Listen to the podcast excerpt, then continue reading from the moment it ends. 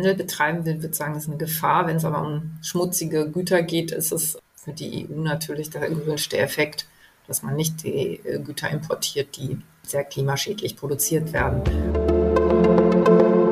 Also die Idee, dass man sagt, okay, wir packen das Problem des Carbon Leakage an einer der Wurzeln, nämlich dass Importe keinen Polizeipreis haben. Also der CBAM ist ja nur ein ganz kleines Mosaiksteinchen in einem großen Gefüge. Er trägt dazu bei, mehr Druck aufzubauen. Das hat sich ja schon gezeigt, dass allein das Reden darüber vielen Ländern ähm, mehr Aufmerksamkeit für Klimapolitik abverlangt hat, die das eigentlich nicht interessiert.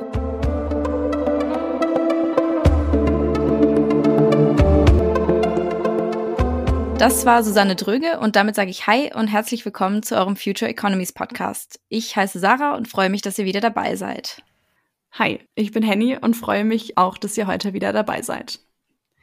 Wenn es um nationalen Klimaschutz geht, hört man oft das Argument, wir brauchen internationale Anstrengungen, denn Deutschland alleine könne die Klimakrise nicht aufhalten.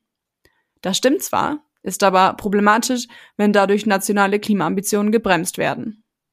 Und trotzdem bleibt die Frage, warum ist es denn eigentlich so schwierig, internationale Klimapolitik zu koordinieren und alle Länder dazu zu bewegen, an einem Strang zu ziehen? Einen Preis auf Emissionen bräuchte es eben nicht nur auf EU-Ebene, sondern auch auf globaler Ebene. Denn nur so würden überall die Kosten, die höhere Emissionen verursachen, berücksichtigt. Welche Hürden es dabei zu überwinden gilt und wie die EU mit Carbon Leakage umgeht, das Problem, dass emissionsintensive Produktion in Nicht-EU-Länder verlagert wird, weil diese ohne CO2-Preis dort einfach günstiger ist. Darüber sprechen wir in unserer siebten Folge. Zu diesem Thema haben wir uns eine Expertin eingeladen, die sich schon früh auf den Bereich internationale Wirtschaftsbeziehungen spezialisiert hat.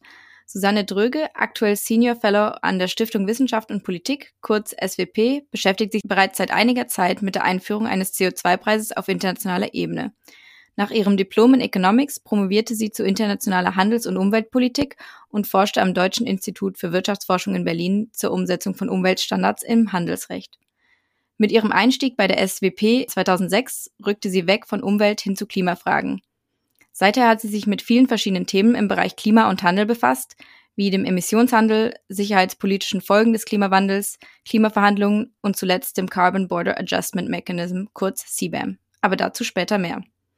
Sie bringt also einiges an Erfahrungen in ihrem Bereich mit. Daher freuen wir uns heute mit ihr zu sprechen und heißen Sie herzlich willkommen bei uns im Podcast. Schön, dass Sie sich die Zeit genommen haben, Frau Dröge. Hallo. Starten möchten wir auch heute mit einer persönlichen Frage. Und zwar haben Sie sich in Ihrer Laufbahn ja umfassend mit den verschiedenen ökonomischen Facetten der Klimapolitik beschäftigt. Unter anderem, wie schon angeklungen, im Kontext internationaler Wirtschaftsbeziehungen, Umweltstandards und Energiepolitik. Was treibt Sie denn nun bei Ihrer Arbeit an und warum haben Sie Ihren Fokus auf Umweltpolitik gelegt? Ja, also was mich antreibt, ist natürlich immer wieder zweierlei. Und zwar einen zu verstehen, wie die Welt da draußen funktioniert und tickt und vor allen Dingen, wie ökonomische Anreize zum Umweltschutz beitragen können oder eben zur Umweltzerstörung. Und natürlich bin ich fest davon überzeugt, dass wir alle dazu da sind, auf diesem Planeten etwas dafür zu tun, dass die sogenannten globalen Güter bereitgestellt werden. Also das sind öffentliche Güter, von denen niemand ausgeschlossen werden kann. Das klassische Beispiel ist Sicherheit, die hergestellt wird und dass wir alle dafür zuständig sind, dass die Umwelt geschützt werden muss und wir auch Grenzen akzeptieren sollten, die uns gesetzt sind, einfach von der Natur. Das tue ich vor allen Dingen aus Überzeugung und weil ich einfach sehr naturnah sozialisiert wurde und ehrlich gesagt, um, es ist inzwischen die wichtigste Aufgabe, die wir alle haben, auch wenn das weltweit äh, geteilt wird, diese Ansicht. Und das muss auch nicht so sein, aber für mich ist das schon sehr intrinsisch motiviert, hier gute Analysen zu machen und Politik so zu beraten, dass sie sich auch, ja, sag ich mal, dass Politikerinnen und Politiker wissen, so können wir Erfolge generieren. Das ist eigentlich das, was ich auch die ganze Zeit versuche zu tun. Ja. Ja, bei dem Thema wichtigste Aufgabe, da können wir Ihnen auf jeden Fall zustimmen. Da sind wir, glaube ich, sehr einer Meinung und auch ähm, da die Welt ein bisschen besser verstehen. Ähm, dann steigen wir auch gleich am besten ins Verständnis ein. Und zwar wollen wir zuallererst schauen, was denn der aktuelle Stand ist und wie weit wir bei einem globalen CO2-Preis überhaupt schon sind. Denn wenn man jetzt nur Deutschland und die EU betrachtet, hat man das Gefühl, dass wir ambitioniert unterwegs sind. Der Preis für eine Tonne CO2 liegt bei 60 Euro aktuell, höher als je zuvor. Aber darüber vernachlässigt man häufig, dass alle Länder an einem Strang ziehen müssen, um das Paris Agreement einzuhalten. Daher erstmal die Frage an Sie, Frau Dröge, wie viele Länder haben denn einen CO2-Preis und wie viele reden nur darüber, setzen aber nicht um? Also den CO2-Preis, das kann eine Steuer sein äh, oder ein Emissionshandelssystem, was dann einen CO2-Preis mit sich bringt, sind, ist in über 40 Ländern. Laut Weltbank gibt es weltweit über 60 Initiativen. Das müssen nicht immer Staaten sein, aber in 45 Ländern, so eben die EU sind ja schon mal äh, inzwischen 27 plus Großbritannien, das ausgetreten ist, aber auch Südkorea, China, Thailand und so weiter, gibt es einen vom Staat eingerichteten CO2-Preis. Genau, aber das sind nur rund 20 Prozent der globalen äh, Emissionen, die damit abgedeckt sind. Also nicht gemindert werden, sondern die erfasst sind von so einer Bepreisung. Und dann nochmal kurz als Rückfrage, wie sieht es denn bei Ländern wie den USA aus, die eine riesige Wirtschaftsmacht sind? Gibt es da bereits auch schon Ambitionen, CO2-Preis einzuführen? Es gibt in den USA zwei beziehungsweise drei Initiativen, die äh, den CO2-Preis eingeführt haben, im, an der Ostküste und an der Westküste. Eine, eine mit zusammen mit Kanada. Das wird von Bundesstaaten vorangetrieben. Aber auf nationaler Ebene gibt es den nicht und wird es auch absehbarer Zeit auch nicht geben. Ist ja erstmal eine ziemlich gemischte Bilanz. Dann ähm, wollen wir uns jetzt doch einmal dem Grundproblem sozusagen ähm, der globalen Emissionen anschauen. Denn es besteht der Anreiz für Länder, Trittbrett zu fahren, also nicht selber zur Reduktion beizutragen, aber trotzdem die Vorteile abgemilderter Klimaeffekte zu genießen. Das liegt an der Natur des globalen öffentlichen Gutes Erdatmosphäre denn von den positiven Effekten erfolgreichen Klimaschutzes kann eben kein Land ausgeschlossen werden. Warum kann man sagen, sollten sie also dafür zahlen? Auf globalem Level ist es dann nochmal besonders problematisch, weil es keine, in Anführungszeichen, Weltregierung gibt, die da koordinierend einwirken kann. Das heißt, dass alle internationalen Abkommen wie das Paris Agreement also freiwillig sind, äh, weshalb dann da häufig Sanktionsmechanismen fehlen, wenn einzelne Länder ihre Zielvorgaben nicht erhalten äh, nicht einhalten. Und jetzt aus rein theoretischer Perspektive, wie kann man denn diese Anreize so verändern, dass es für kein Land mehr attraktiv ist, Trittbrett zu fahren?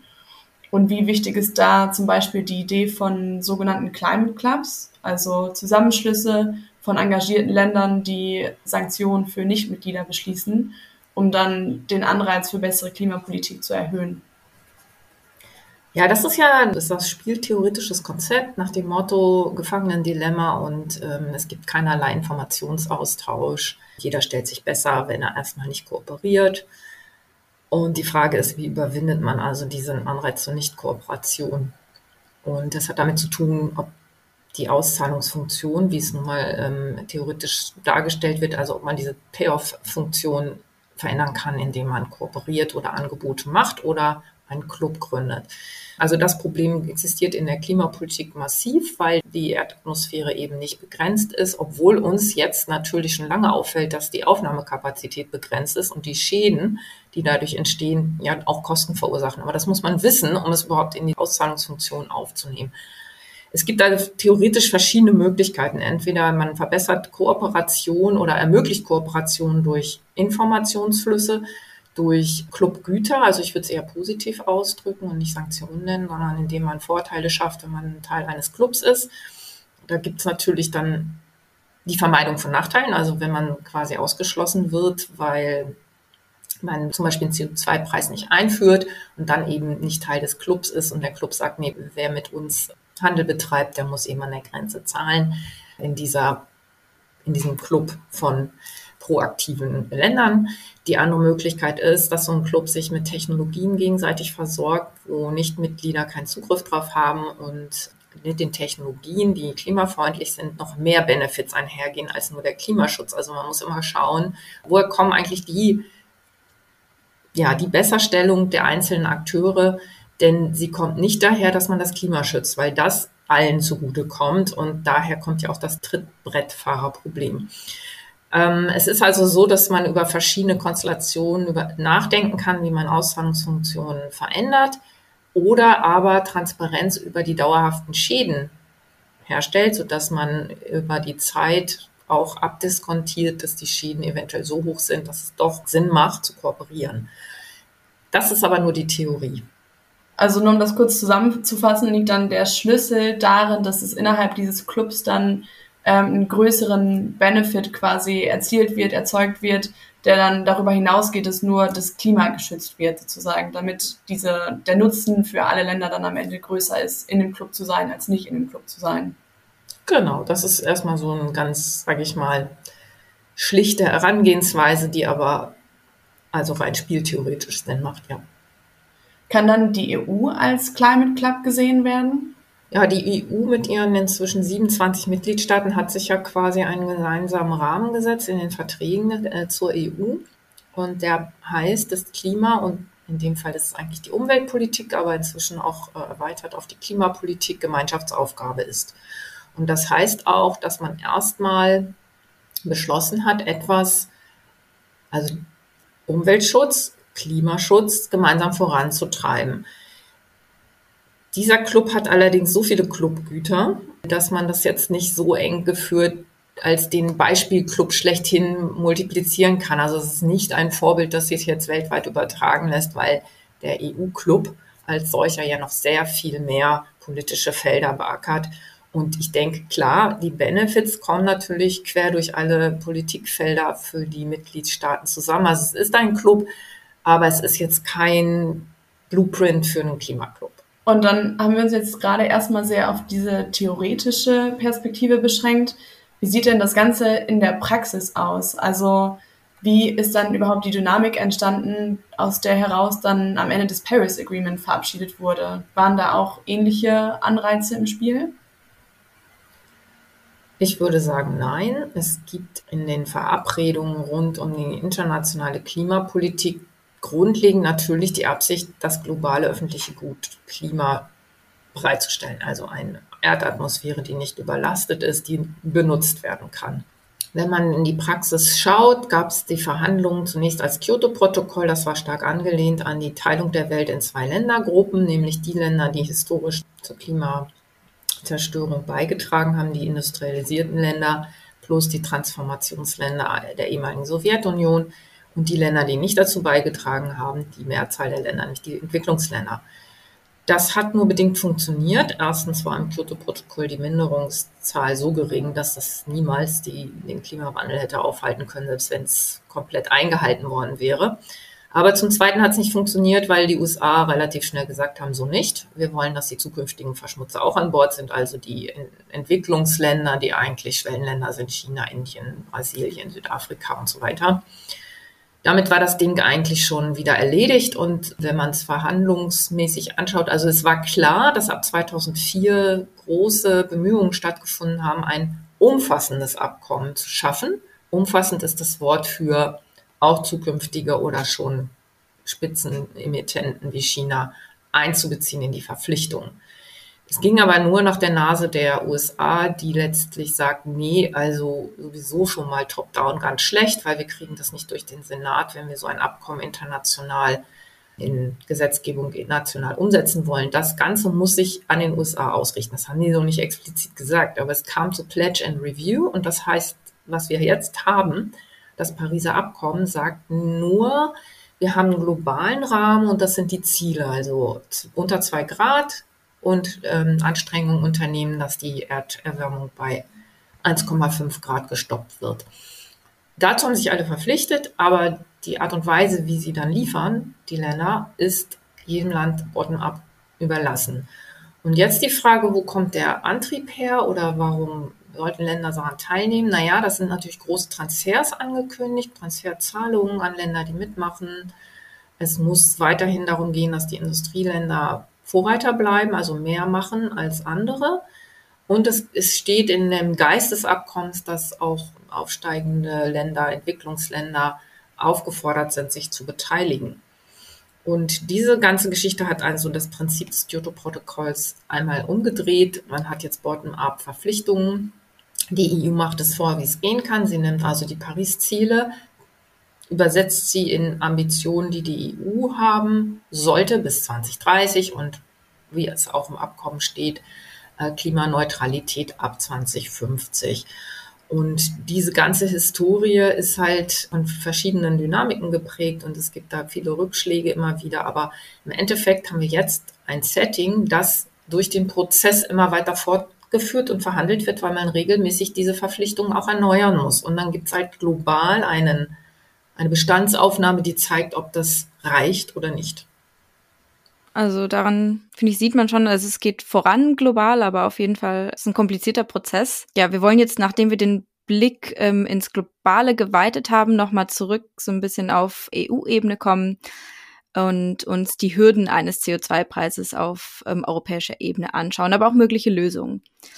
Denn ähm, wenn man jetzt die Einführung eines nationalen CO2-Preises oder auch eines CO2-Preises auf EU-Ebene hat, wird die Produktion für die Unternehmen, die innerhalb dieser Grenze quasi produzieren, teurer und es besteht die Gefahr, dass durch dessen Einführung Unternehmen nicht mehr wettbewerbsfähig sind und folglich entweder pleite gehen oder ihre Produktion ins Ausland verlagern. Beides wäre in jedem Fall ungünstig, da man durch ersteres beispielsweise Arbeitsplätze verliert und durch zweiteres der CO2-Ausstoß lediglich verlagert wird. Dadurch würden die Importe aus der Ausland steigen, da die im Ausland produzierten Güter nicht vom inländischen CO2-Preis betroffen wären. Und dieser Effekt, also die Auslagerung des CO2-Ausstoßes, wird unter dem Begriff Carbon Leakage zusammengefasst. Die EU hat jetzt bereits einen CO2-Preis in Form von Zertifikatshandel in einigen Sektoren eingeführt. Das heißt, die EU vergibt Zertifikate ähm, an Unternehmen, die dann das Recht haben, eine festgelegte Menge an CO2 auszustoßen. Also diese Zertifikate werden entweder verkauft oder auch kostenlos vergeben, je nach Industrie bisher. Und da eine Zeit lang sehr viele CO2-Zertifikate vergeben worden sind, war der CO2-Preis lange recht niedrig. Ähm, wie ist denn jetzt die EU grundsätzlich bisher mit diesem Problem Carbon Leakage umgegangen? Und ist es tatsächlich ein so großes Problem wie beschrieben oder macht man hier eher so die Mücke zum Elefanten? Also bisher hat die Kommission und also auch der Gesetzgeber, die Mitgliedstaaten, das Europäische Parlament dafür gesorgt, dass Industrien, die auf einer sogenannten Liste, Carbon Leakage Liste stehen, also besonders dem Risiko ausgesetzt sind, dass sie Marktanteile verlieren oder aber auch Produktion verlagern können, äh, Emissionszertifikate umsonst zugeteilt bekommen. Das war am Anfang sehr großzügig und wurde sukzessive immer weniger damit auch der Anreiz bleibt zu investieren und nicht eben sich darauf zu verlassen, die Zertifikate umsonst zu bekommen. Das macht es total schwierig zu sagen, dass es ein Carbon Leakage Risiko gab oder gibt. Wenn man den Industrien zuhört, ist es riesig, ist es enorm. Man kann das ausrechnen für verschiedene Preisszenarien, aber das sind natürlich immer nur Schätzungen. Es gibt einfach Industriezweige, die viel leichter als andere ihre Teile ihrer Produktion auslagern können, die besonders äh, CO2-intensiv sind. Und das haben die auch getan. Also die Zementindustrie hat schon sehr früh angefangen, den Klinker aus dem Ausland zu holen, wo kein Preis fällig war und ähm, hat dann trotzdem Freizuteilung bekommen und dann gab es Riesendebatten darüber und so weiter. Darauf will ich jetzt nicht eingehen. Aber es gibt auf dem anderen Ende der Skala, also Zementproduktion ist relativ simpel in der technologischen Abschichtung und auch die Informationen sind recht transparent über den CO2-Austritt bei der Produktion. Aber es gibt halt auch sowas wie Industrieanlagen der chemischen Industrie und da sind tausende von Prozessen miteinander verquickt. Dort würde man wahrscheinlich dann dazu übergehen, eine ganze Anlage auszulagern und ähm, nicht mehr in Europa zu produzieren, weil es einfach eben nicht die Möglichkeit gibt, durch Importe zu substituieren und billiger zu produzieren und dadurch diesen CO2-Preiseffekt aufzufangen. Beide haben bisher freie Zuteilung bekommen, nie 100 Prozent, aber bei Zement sehr nah an 100 Prozent und bei der chemischen Industrie auch, auch nicht, nicht, nicht sehr viel weniger. Also Zahlen will ich jetzt nicht alle durchorgeln, aber die ganze Geschichte ist also quasi eine, wo man immer wieder darüber spekulieren muss oder vertrauen muss, dass die Annahmen stimmen, dass es zu Carbon Leakage kommen kann. Gibt aber sehr viele andere Standortkosten, die auch eine Rolle dafür spielen, wo produziert wird. Also das muss man auch voneinander trennen. Ist es dann ein bisschen auch ein Punkt, dass so ein bisschen aus Angst und dass man jetzt gar nicht wusste, wie da, also ob das überhaupt kausal quasi der CO2-Preis zur Verlagerung führt, dass da aus Angst dann kostenlos die Zertifikate ausgegeben wurden, um das einfach von vornherein zu verhindern, dass sich da Veränderungen ergeben könnte? Das ist ja und nein. Also es ist schon so, dass man, dass im Rahmen der Implementierung sehr viel Arbeit und Zeit darauf verwendet wird, herauszufinden, wie die Situation einzelner Industrien ist. Es ist ja auch eine Übung gewesen, erstmal zu erfahren, wie die Emissionen überhaupt sind. Also da gibt es inzwischen viele Daten und es gibt ja auch sogenannte Benchmarks, in denen festgelegt wird, wie effizient und klimafreundlich Industrien produzieren sollen und können. Große Debatten um diese freie Zuteilung, die nicht einfach so rausgegeben wird. Allerdings wissen wir auch inzwischen, dass es einfach Untergrenzen gibt, wie, wie Verbesserungen noch möglich sind und wo man tatsächlich einen Bruch braucht. Und ich glaube, jetzt mit Blick auf die neuen ambitionierteren Klimaziele ist das eigentlich die Debatte, wie kriegt man tiefe Dekarbonisierung hin und welche Instrumente braucht man dafür. Und ähm, das ist eigentlich nochmal ein, Wechsel in der Debatte. Aber die Freizuteilung war relativ großzügig, weil natürlich der Industriestandort an sich nicht gefährdet werden sollte. Das stimmt schon. Ja, denn das soll sich ja jetzt ändern mit dem EU-Paket Fit for 55.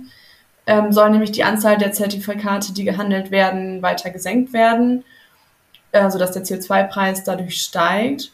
Und es sollen weitere Sektoren mit einbezogen werden und diese kostenlosen Zertifikate, die bisher vergeben worden sind, langsam abgesetzt werden.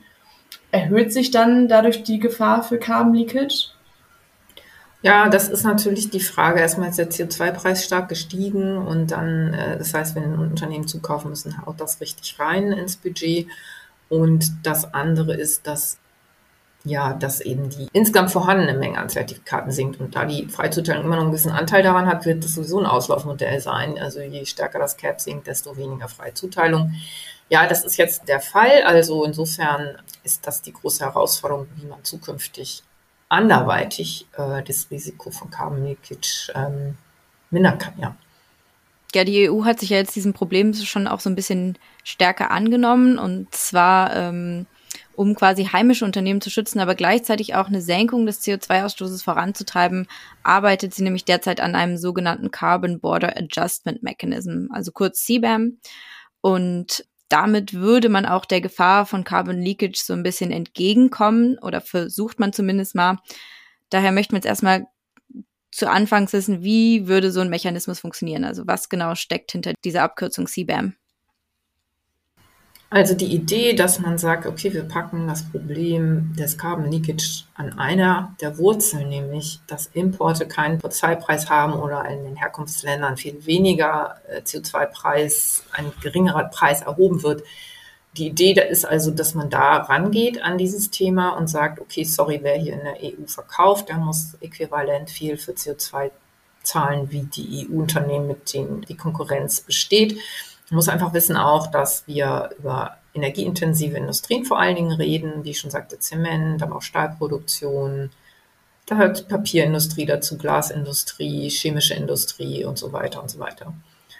Und ähm, das wird jetzt mit diesem Mechanismus, die Idee das ist, das anzugehen. Und Mechanismus klingt erstmal, als wenn es sehr flexibel ist und in verschiedenen Richtungen funktioniert. Aber die Idee der Kommission ist momentan lediglich bei Importen einen Preis zu erheben, wenn das die gleiche Produktgruppe ist wie jene Güter, die in der EU dem ETS unterliegen, für einzelne Sektoren, nämlich fünf, als Test für die Ausweitung und als Ersatz für Freizuteilung. Und das hieße, dass eine Abgabe an der Grenze entfällt bei der Zolldeklaration wo man dann errechnet, okay, Herkunftsland hat einen CO2-Preis oder nicht. Den rechnet man an. Bestimmte CO2-Fußabdruck ist in dem Produkt vorhanden und diese Zahlen nimmt man, um zu rechnen, hallo, dieser Preis oder diese Preisdifferenz mal CO2, was da drin ist, setzen wir an. Abziehen muss man natürlich dann, was noch an freier Zuteilung vorhanden sein sollte, wenn das kommt, weil das natürlich sonst ja, die den Wettbewerb verzerrt zugunsten der EU-Produzenten. Ja, das ist erstmal so die, der erste Schritt, der vorgeschlagen ist. Und äh, ein Mechanismus würde eigentlich beide Richtungen funktionieren können, theoretisch, denn man könnte ja auch sagen, die Exporte, äh, die aus der EU rausgehen, für die gibt es eine Erstattung des CO2-Preises. Das ist aber nicht vorgesehen. Eine kurze Ergänzung am Rande. Beim ETS, von dem hier die Rede ist, handelt es sich um das Emission Trading System der EU. Das heißt, das System, mit dem die EU CO2-Zertifikate vergibt und somit für eine Verringerung des CO2-Ausstoßes sorgen will. Dann haben Sie ja jetzt gesagt, dass ähm, noch nicht alle Sektoren von dem CBAM berührt sind. Also es beschränkt sich vor allen Dingen auf Rohgütersektoren, wie Sie schon gesagt haben, Zement, Chemie, ähm, aber auch Stahl, Aluminium, Dünger. Warum werden denn nicht gleich alle Sektoren von diesem Mechanismus eingeschlossen? Also man muss sich das so vorstellen, dass ähm, das erstmal politisch und auch rechnerisch, technisch, administrativ eine Riesenumstellung ist, überhaupt Handelsgüter, deren Fußabdruck zu messen und dann einzubeziehen als Besteuerungsgrundlage, sage ich mal. Also damit ist es ja vergleichbar. Denn die Grundlage für Zollabgaben, das ist ja die, das Modell letztlich, dass man Abgabe an der Grenze hat, ist entweder der Preis, also man sagt so und so viel Prozent des Preises der Aufschlag, oder man sagt, ja gut, das Gewicht. Ja, also pro Tonne XY gibt es halt eine, eine Abgabe. Das heißt, es ist ein, überhaupt ein totaler Systemwechsel und es ist eine handelspolitische Frage auch, was erlaubt ist oder nicht. Und um das auszuprobieren, um herauszufinden, können wir das Design eines CBM so machen, dass es auch unter handelsrechtlicher Sicht fast wasserdicht ist. Ganz wird es das nicht werden, aber möglich ist.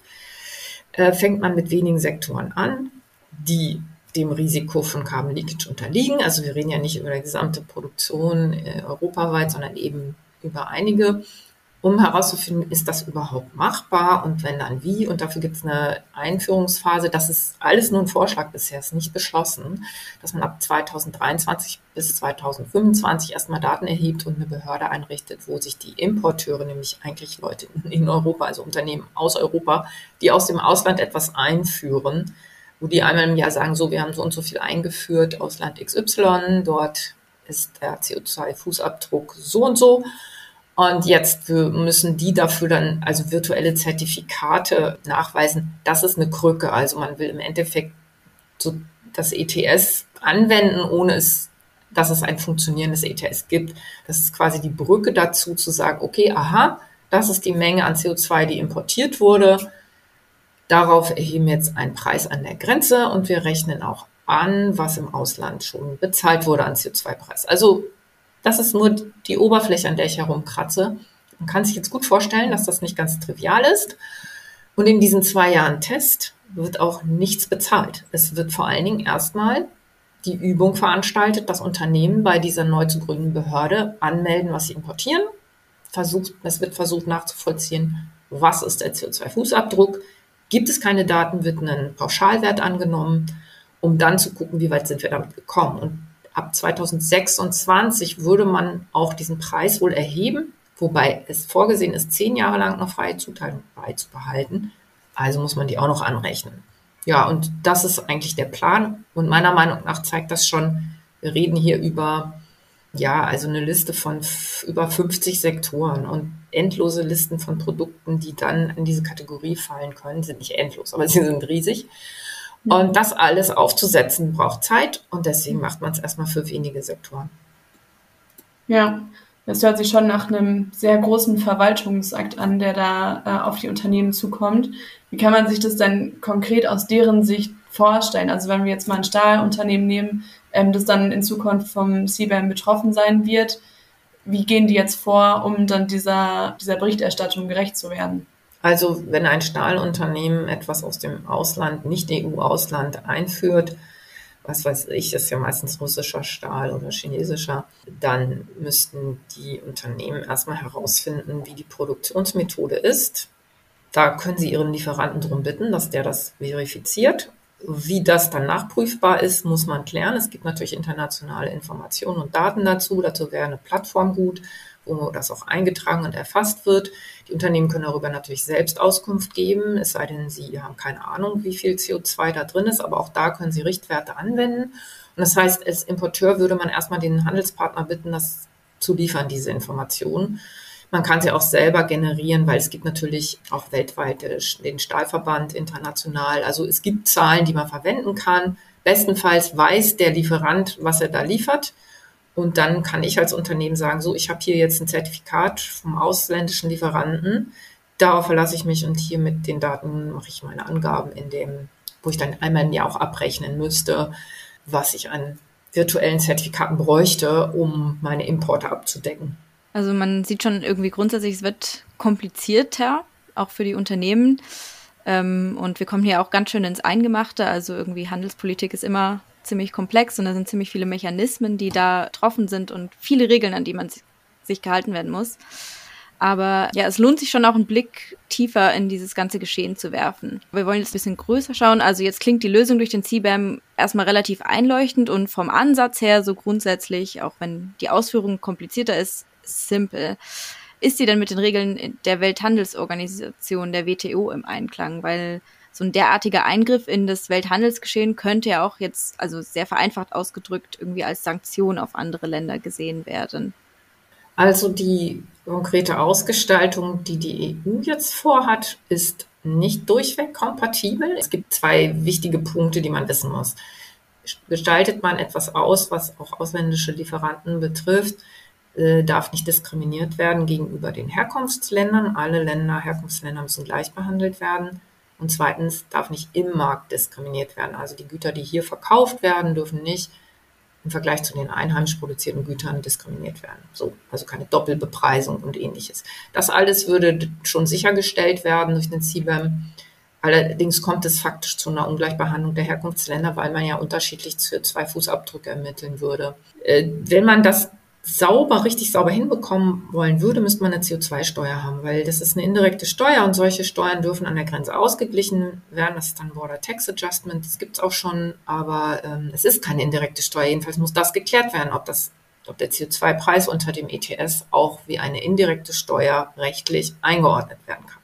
Dazu können Klagen kommen oder Verfahren eingeleitet werden von Handelspartnern, die sagen, sorry, aber mh, hm, das ist keine CO2-Steuer und das muss geprüft werden.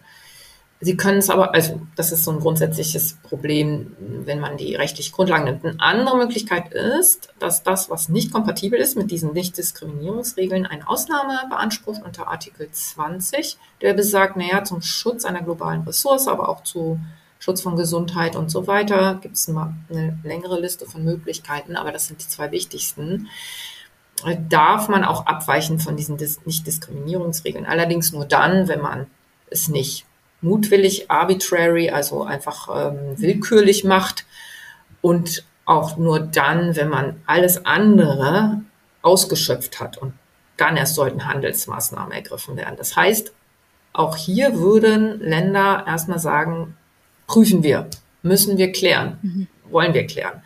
Das heißt, die EU hat sich jetzt, die Kommission hat sich dran gehalten, die WTO-Regeln zu beherzigen. Sie hat aber eine ETS-Anlehnung gewählt in dem Proposal und dadurch ergeben sich definitiv rechtliche Fragen, die nicht von anderen Ländern einfach so hingenommen werden. Also das ist definitiv zu erwarten, dass man sich darüber mit Fachleuten streiten wird. Ja. Das heißt also im Prinzip, viele Fragen sind da einfach noch offen, genau wie das letztendlich gelöst werden wird. Wir würden dann auch nochmal die Frage stellen, äh, welche unerwünschten Nebeneffekte es denn bei der Einführung eines CBAMs mit sich bringen könnte. Also ähm, man könnte ja überlegen, dass durch den CBAM der die Einführung dazu führt, dass der Handel mit der EU zurückgeht, da ist Ländern möglicherweise einfach als zu umständlich ansehen, sich jetzt mit diesen ganzen komplizierten Regularien auseinanderzusetzen.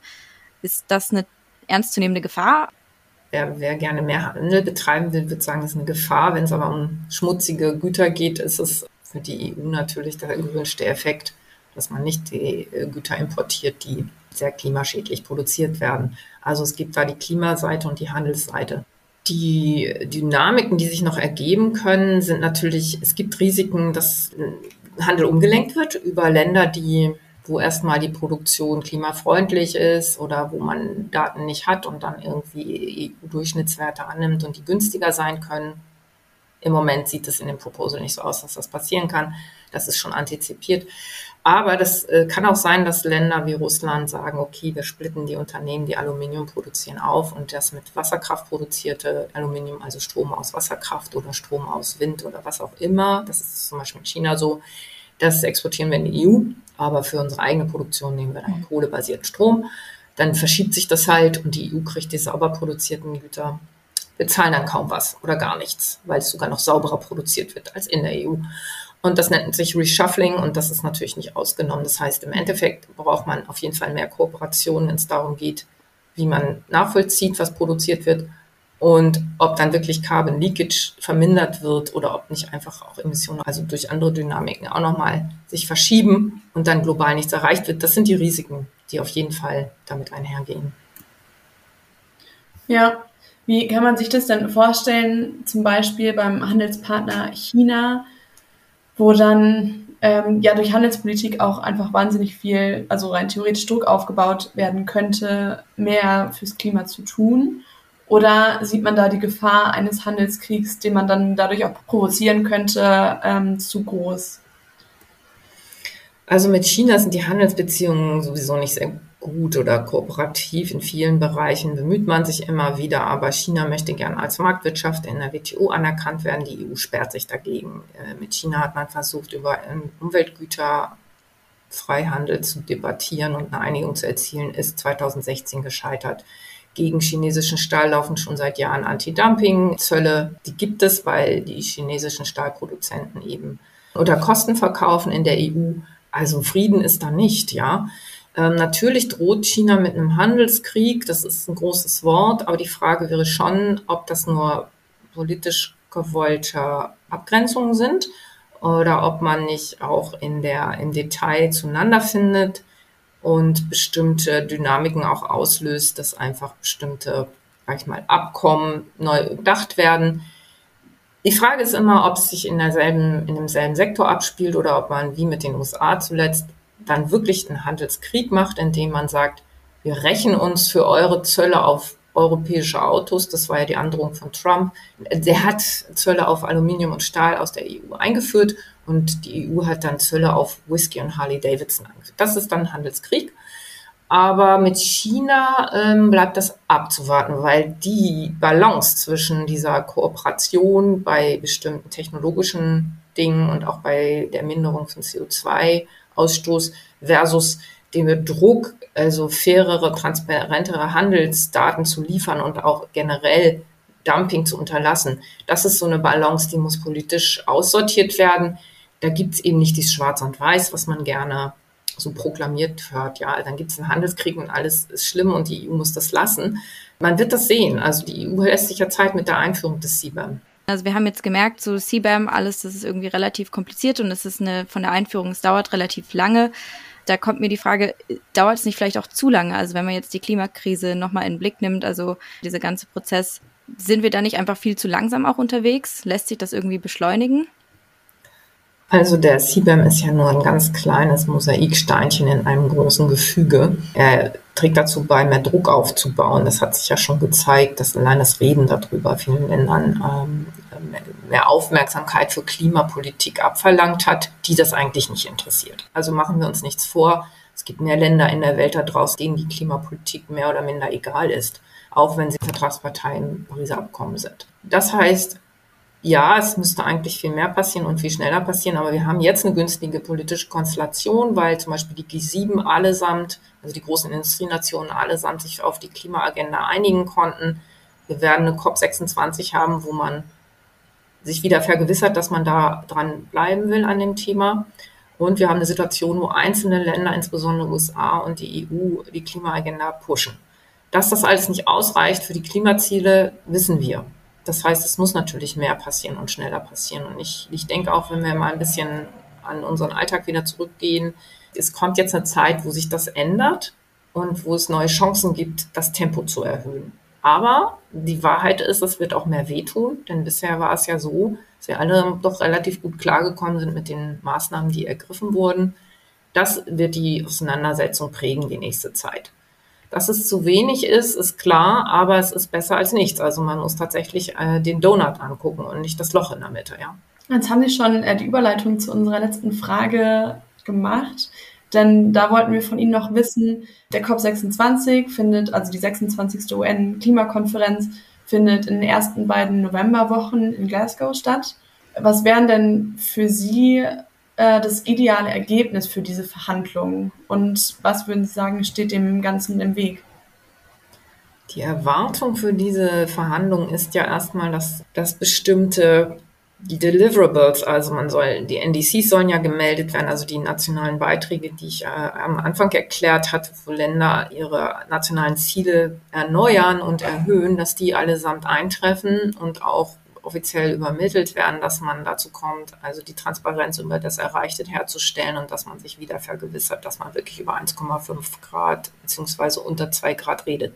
Das hört sich lächerlich an, aber es ist keine Selbstverständlichkeit. Es gab genügend Anläufe in den letzten zwei, drei Jahren, das zu unterminieren, was mit dem Paris-Abkommen erreicht wurde. Also ein weiterer Erfolg wäre, wenn letzte Regeln aus dem Paris-Regelbuch, was also die Umsetzung spezifiziert, gibt es über 100 Regeln, die noch geklärt werden. Also nein, die grundsätzlich geklärt wurden, aber es gibt wenige, die noch geklärt werden müssen.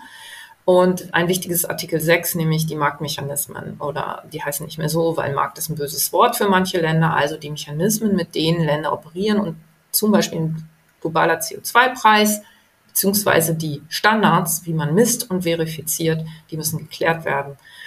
Äh, das wäre ein Erfolg und es wäre ein Erfolg, wenn endlich den Entwicklungsländern das zugesagte Geld verlässlicher bereitgestellt würde, beziehungsweise auch da mehr Verpflichtungen kämen, das in, was in Zeiten der Pandemie extrem schwer ist. Aber da äh, müssen die Industrieländer definitiv mehr anbieten. So kann es nicht bleiben. Sonst äh, gibt es da auf der COP26 wieder einen echten Rückschlag. Ja, in dem, was ich anfangs sagte, nämlich in der internationalen Unterstützung der ganzen Idee des Pariser Abkommens. Also dann sehen wir auf jeden Fall, da sind einige Punkte noch zu besprechen und offen. Ähm, wir drücken natürlich dann die Daumen für die Verhandlungen, dass das gelingt. Und damit wären wir jetzt auch am Ende unseres Gespräches. Ich würde sagen, damit haben wir einen ziemlich guten Rundumschlag zu einem internationalen CO2-Preis geschaffen. Und wir bedanken uns für das spannende Gespräch, Frau Dröge. Sehr gerne. Das Wort kompliziert ist heute zwar schon öfters gefallen, aber es trifft einfach zu. Mit diesem Exkurs in die internationale Handelspolitik haben wir einen Blick in die Komplexität und die Schwierigkeiten des internationalen Klimaschutzes kriegen können. Denn vor allem das sogenannte Trittbrettfahrerproblem erschwert großschrittigen Fortschritt. Für jedes Land ist es erstmal bequemer, andere Länder ihre, andere Länder, andere Länder ihre Emissionen reduzieren zu lassen. Denn sie profitieren letztlich davon, wenn das Klima besser ist, ohne dabei die Kosten der Emissionsreduktion tragen zu müssen. Es gilt also vor allem, diesen Anreiz zur Nichtkooperation zu überwinden. Ein sogenannter Climate Club, also ein Club, der einem Vorteile bietet, wie Informationsaustausch bei einem Beitritt, könnte, wie wir gehört haben, eine Lösung sein. Wer beispielsweise keinen CO2-Preis einführen möchte, wird vom Club ausgeschlossen und erhält somit beispielsweise keinen Zugang zu bestimmten Technologien. Die EU kann ansatzweise als Beispiel für einen solchen Club gesehen werden, wobei eine Mitgliedschaft darin einem wesentlich mehr Clubgüter bietet als nur klimabezogene. Doch selbst wenn innerhalb dieses Clubs ein einheitlicher CO2-Preis existiert, ergeben sich hierbei auch Probleme, vor allem wenn Nicht-Clubmitglieder, also Nicht-EU-Länder, keinen CO2-Preis auf ihre Produkte erheben. Ein CO2-Preis verteuert erstmal die Waren innerhalb der CO2-Preisgrenzen. Dadurch kann es dazu kommen, dass Unternehmen ihre Produktion ins Ausland verlagern, wo kein CO2-Preis erhoben wird, oder Waren aus dem Ausland importieren. Dieses unter dem Begriff Carbon Leakage zusammengefasste Problem wird nun von der EU angegangen. Mit dem Carbon Border Adjustment Mechanism, CBAM, möchte die EU dafür sorgen, dass Produkte, die außerhalb der EU produziert werden und schließlich importiert werden, gleichermaßen vom CO2-Preis betroffen sind wie Produkte, die innerhalb der EU-Grenzen produziert werden. Damit werden nicht nur die heimischen Unternehmen geschützt, es wird auch Druck auf die klimafaulen Länder erhöht, die ihre Produktion CO2-neutral umzustellen. Der ganze Mechanismus dahinter ist, wie wir erfahren haben, wahnsinnig kompliziert. Und natürlich geht das Ganze nicht von heute auf morgen. Aber es ist ein Anfang und ein Schritt in die richtige Richtung. Mit einer Erhöhung des CO2-Preises und einem Auslaufen der kostenlosen Zertifikate nähert sich die EU ihrem Ziel der CO2-Neutralität. Der CBAM kann vielleicht vereinfacht als Schritt in Richtung globaler CO2-Preis gesehen werden. Aber es bleibt abzuwarten, was letztendlich entschieden wird. Denn noch hat man noch nichts endgültig beschlossen. Aber eins ist trotz allem klar. Es muss schneller gehen und hoffentlich kann die EU anderen Ländern als Vorbild dienen. In unserer nächsten Folge sprechen wir mit Henning Wills vom Wuppertal Institut für Klima, Umwelt und Energie über Kreislaufwirtschaft oder unter dem englischen Begriff vielleicht etwas geläufiger Circular Economy. Ein Konzept, von dem die eine oder der andere von euch sicherlich schon mal gehört hat. Was aber genau dahinter steckt, werden Henny und Vicky in Folge 8 herausfinden. Also unbedingt einschalten. Das war's von uns heute. Wir hoffen, euch hat die Folge gefallen. Falls ihr Anregungen, Kritik oder Zuspruch habt, wir freuen uns über all eure Nachrichten. Sendet uns einfach eine Mail an hallo at future-economies.de und damit sagen wir ciao, bis zum nächsten Mal. Ciao.